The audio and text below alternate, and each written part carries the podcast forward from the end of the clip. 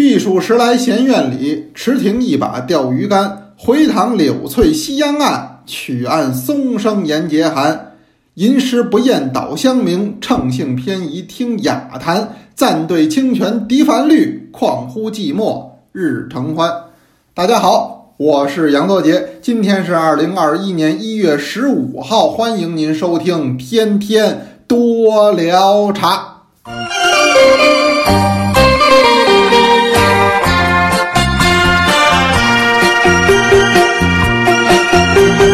刚才读的这首诗，不知道大家还有印象没有？这一首是日本的天皇，叫嵯峨天皇，他所写的《夏日左大将军藤原东四闲居院》。那么，这是当时我做这个人人讲茶诗课程开篇第一首讲的就是这个。那么时间实际呢，也已经过去有将近一年了。今天念叨念叨呢，也给诸位是复习复习。昨儿个聊了呢，是我极喜欢的这么一种美食，叫爆糊，给很多同志都说饿了。哎，有同志说的好，呃，这也是因循着我的思路来说的。他说这个茶呀，就是一种特殊的菜。你看这话，就咱多捞茶的同学说得出来，这是正确的。要我看起来，中国的饮茶文化或者叫茶文化，绝不能够脱离开中国总体的饮食文化去看待、去论证。反过来讲，您要是真是一位研究茶的人，不爱吃、不好吃、不会吃，那我说您这茶学研究不好。为什么这么说呢？说您这话说的绝对了，人家知名教授就得会吃，就得好吃、爱吃吗？您听我说，这里边有道理。头一个来讲，有同学说那话正确，茶是另一种菜，制茶跟炒菜，制茶跟炖肉。制茶跟做腊肉，这都有很大关系。我这随便给您举例子，您说您这要是单懂制茶，不懂得做饭做菜，不懂得品菜品味，您说这茶能真正做得好吗？够呛。这头一个，二一个来说，好吃之人他必定是有情趣之人，他热爱生活呀，一天三餐都那么的有趣，都那么的让人向往。这生活多有意思呢！所以我说，凡是好吃、热爱美食之人，那这人一定开朗，一定乐观，一定热爱生活。而这恰恰是中国茶文化的核心。那么，就是让您能够更开心的生活，能够更高兴的生活，能够在您的工作奋斗打拼之余，给您带来这么片刻的欢乐。我说，这是茶很重要的一个特性。这我才说，凡是要研究茶，您第一个得好吃爱吃，您还得懂吃。这不管是从技术层面，还是从一个心态层面，都是正确的。以后您就以我这标准衡量一个茶学工作者。我看还有同学留言说，啊，西南地区的肯德基、麦当劳、德克士还给辣椒面呢，这我还真不知道。确实北京不给，那北京不给辣椒面，也没给我们甜面酱啊。这个是不是对我们有点不公平？回头得找他们投诉啊！哦，你们那儿还有辣椒面吃呢？嘿，下回我去了，每回去，你想你们那地儿好吃的都太多，呃，很多人请我吃这个，请我吃那个，没人请我吃肯德基、麦当劳。下回我单独我得点一回，我试试。哎，听大家的这留言啊，我这儿也长见识啊。所以诸位，您有什么想说的、想聊的，您随时跟我这儿说。哎，我觉得好，我觉得对我有启发，我再跟大伙儿也说。这咱不就聊起来了吗？欢迎大家多来留言哦。最近一段时间呢，大伙儿在开始新一轮的天南地北共饮一杯凤凰单丛学习计划，这是第二期，第一期已经结束了，诸位的奖状已经都寄出去了，可能到今明两天，有些同学甚至都收着了，收到了您也给我们报个平安。那么第二期又选了六款的凤凰单丛，这个。头一个星期，咱们先喝的是桃仁儿，这是一个极小众的单丛茶，在我这凤凰单丛这书里甚至都没有收录，太小众了。所以今天呢，就是这话题呢，我再给您聊点凤凰单丛，因为这单丛的话题聊不完，大伙儿不都喝着呢吗？起码这现在得有一百五十位同学参加，那就是说各省有一百五十位同学一起在喝这一款茶，都是凤凰单丛。有同学说我没参加，我家里有单丛。我最近也喝着呢，您听我一块儿聊。很多人都跟我说，杨老师这单丛茶可真是哈，种类真多，什么时候是个头儿啊？没头儿，谁也不敢说单丛茶都喝过，各种品类都品尝过，这大话一般人不敢说，我就不敢说。哎，我只能说我喝过一部分，可能比大部分同志喝的多一点，这是沾一点光。但是您要说我都喝过，也没做到。也有同志说了，说您刚才又讲了什么芝兰香啊，哎，什么黄芝香啊，呃，什么杏仁香啊，姜母香啊，等等等等。哎，这些香型在民国时候，在解放之后都有吗？我们喝着什么桃仁儿啊、大乌叶呀，这品种都有吗？有，肯定是有，这都是传统品种。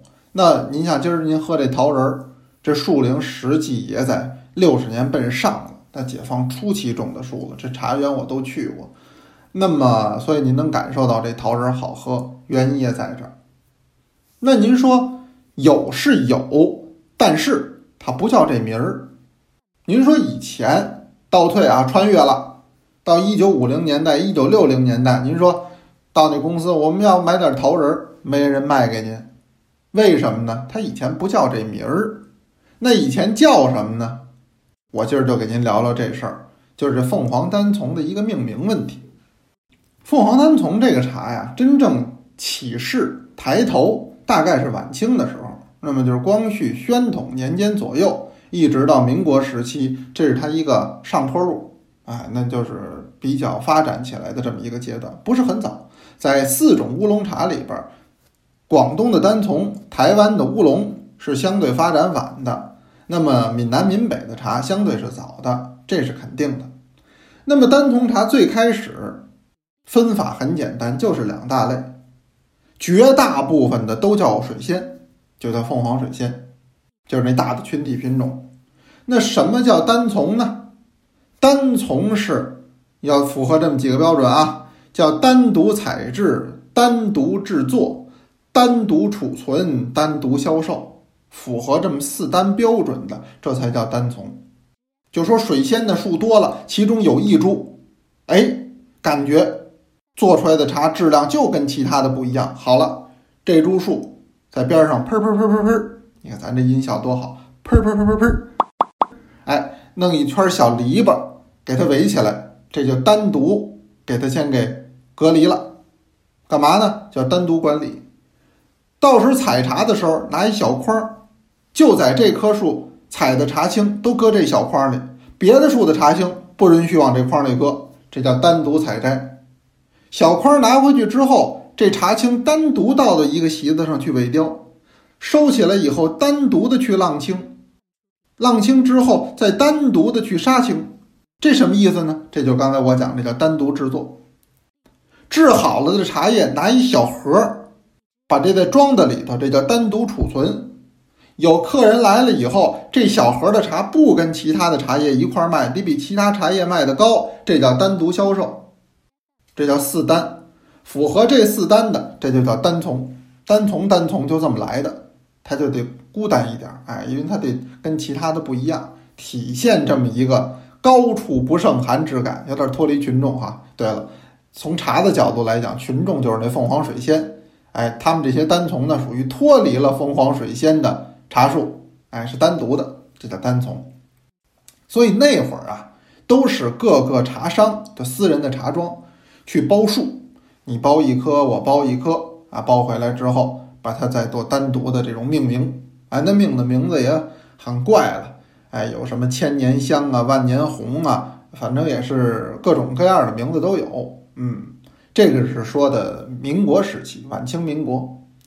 二一个阶段呢，就解放之后了，五五年。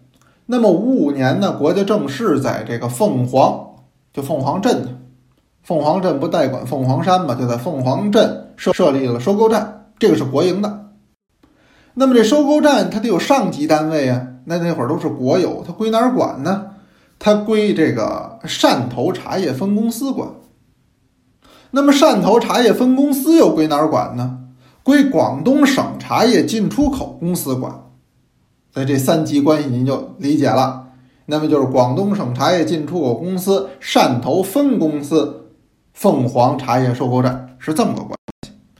您看，跟我一块儿写书的，其中有一位黄瑞光黄老，黄老最开始在哪儿参加的工作呀？他就在这凤凰镇的茶叶收购站参加工作。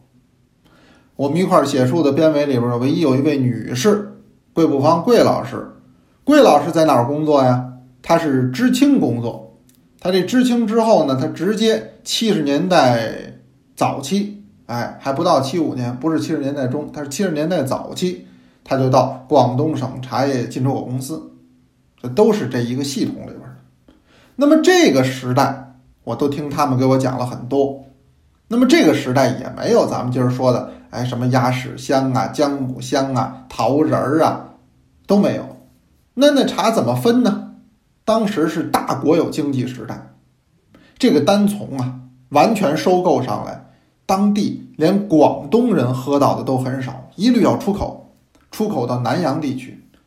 哎，那会儿南洋，尤其是七八十年代，四小龙一腾飞，整个这个什么叫香港啊，什么澳门呐、台湾呐、新加坡呀。马来西亚呀、菲律宾呢，那地儿的华侨有很多购买力都很强的，他们都是潮州人，说的一口的潮州话，也好喝家乡的潮州茶，所以他们买这茶，这茶都是卖给他们。但是既然是国营的大公司去卖、去出口，那就跟原来的那个私营的这种茶庄不一样了。私营茶庄那叫小打小闹，三斤两斤的也卖一回。哎，五斤八斤的呢，也走一批。那么大的国营公司不可能，它是大规模的贸易，所以呢就要求同存异，合并同类项。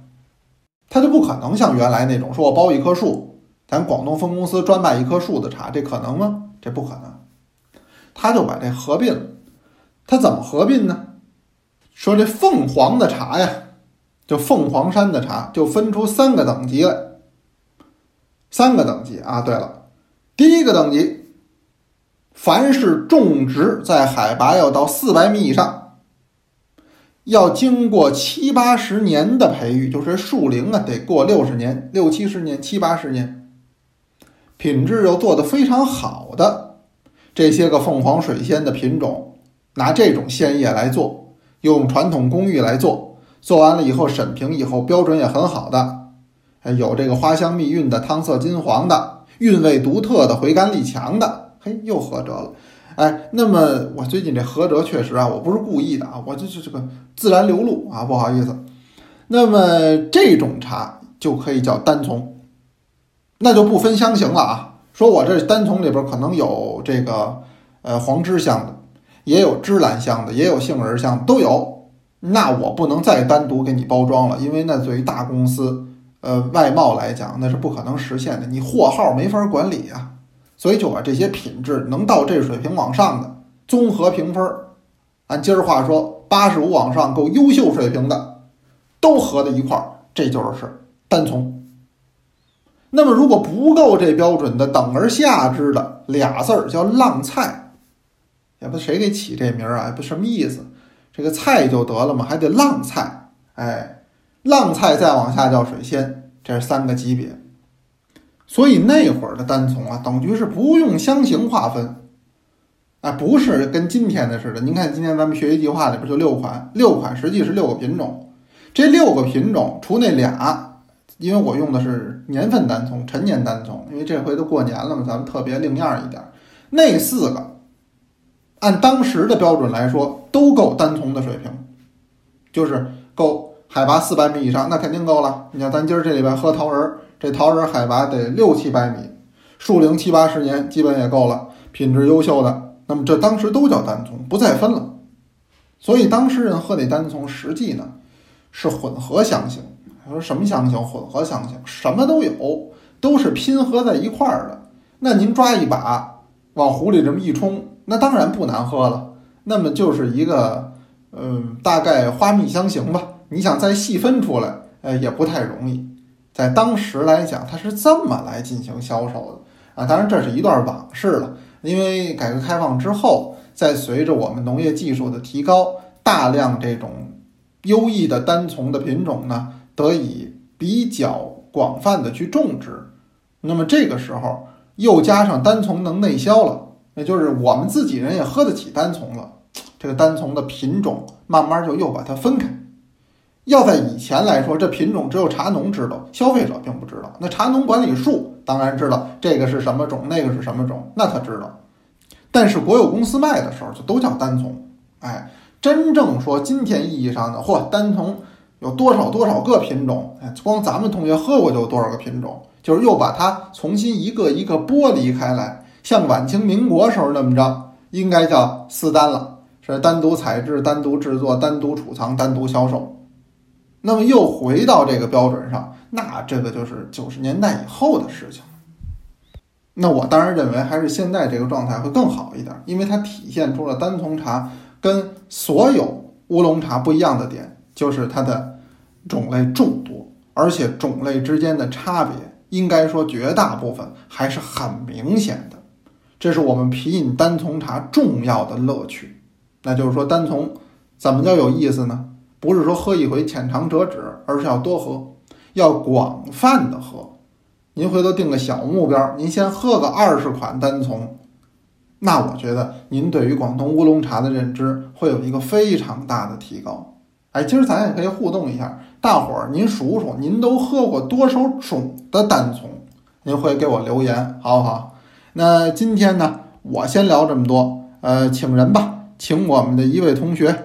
给您带来一首中国古代的茶诗。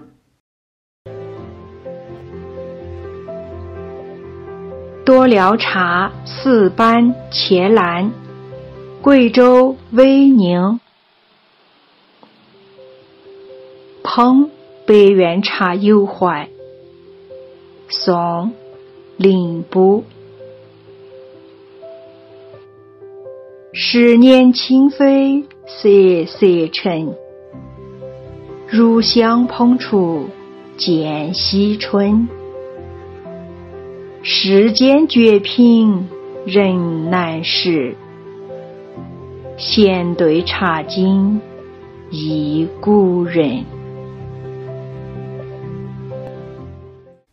好，我们刚才请出的是四班的茄兰同学给您带来的一首，他用自己家乡话，他是这个贵州威宁人，他用家乡话读的茶诗。那么也欢迎各位将您读的茶诗投稿给我们，我们随后呢也把它放出来，让更多的爱茶人能够一起的欣赏。今儿先说到这儿吧，今儿没聊吃的，下回再聊哈，不能每回都聊吃的，是不是？咱们是一个严肃的讨论茶的节目。是的，我现在非常严肃。有问也有答，天天多聊茶，咱们明天接着聊。诸位别忘留言啊！您喝了多少种单丛了？咱一块儿聊聊。在留言区等着你们哦。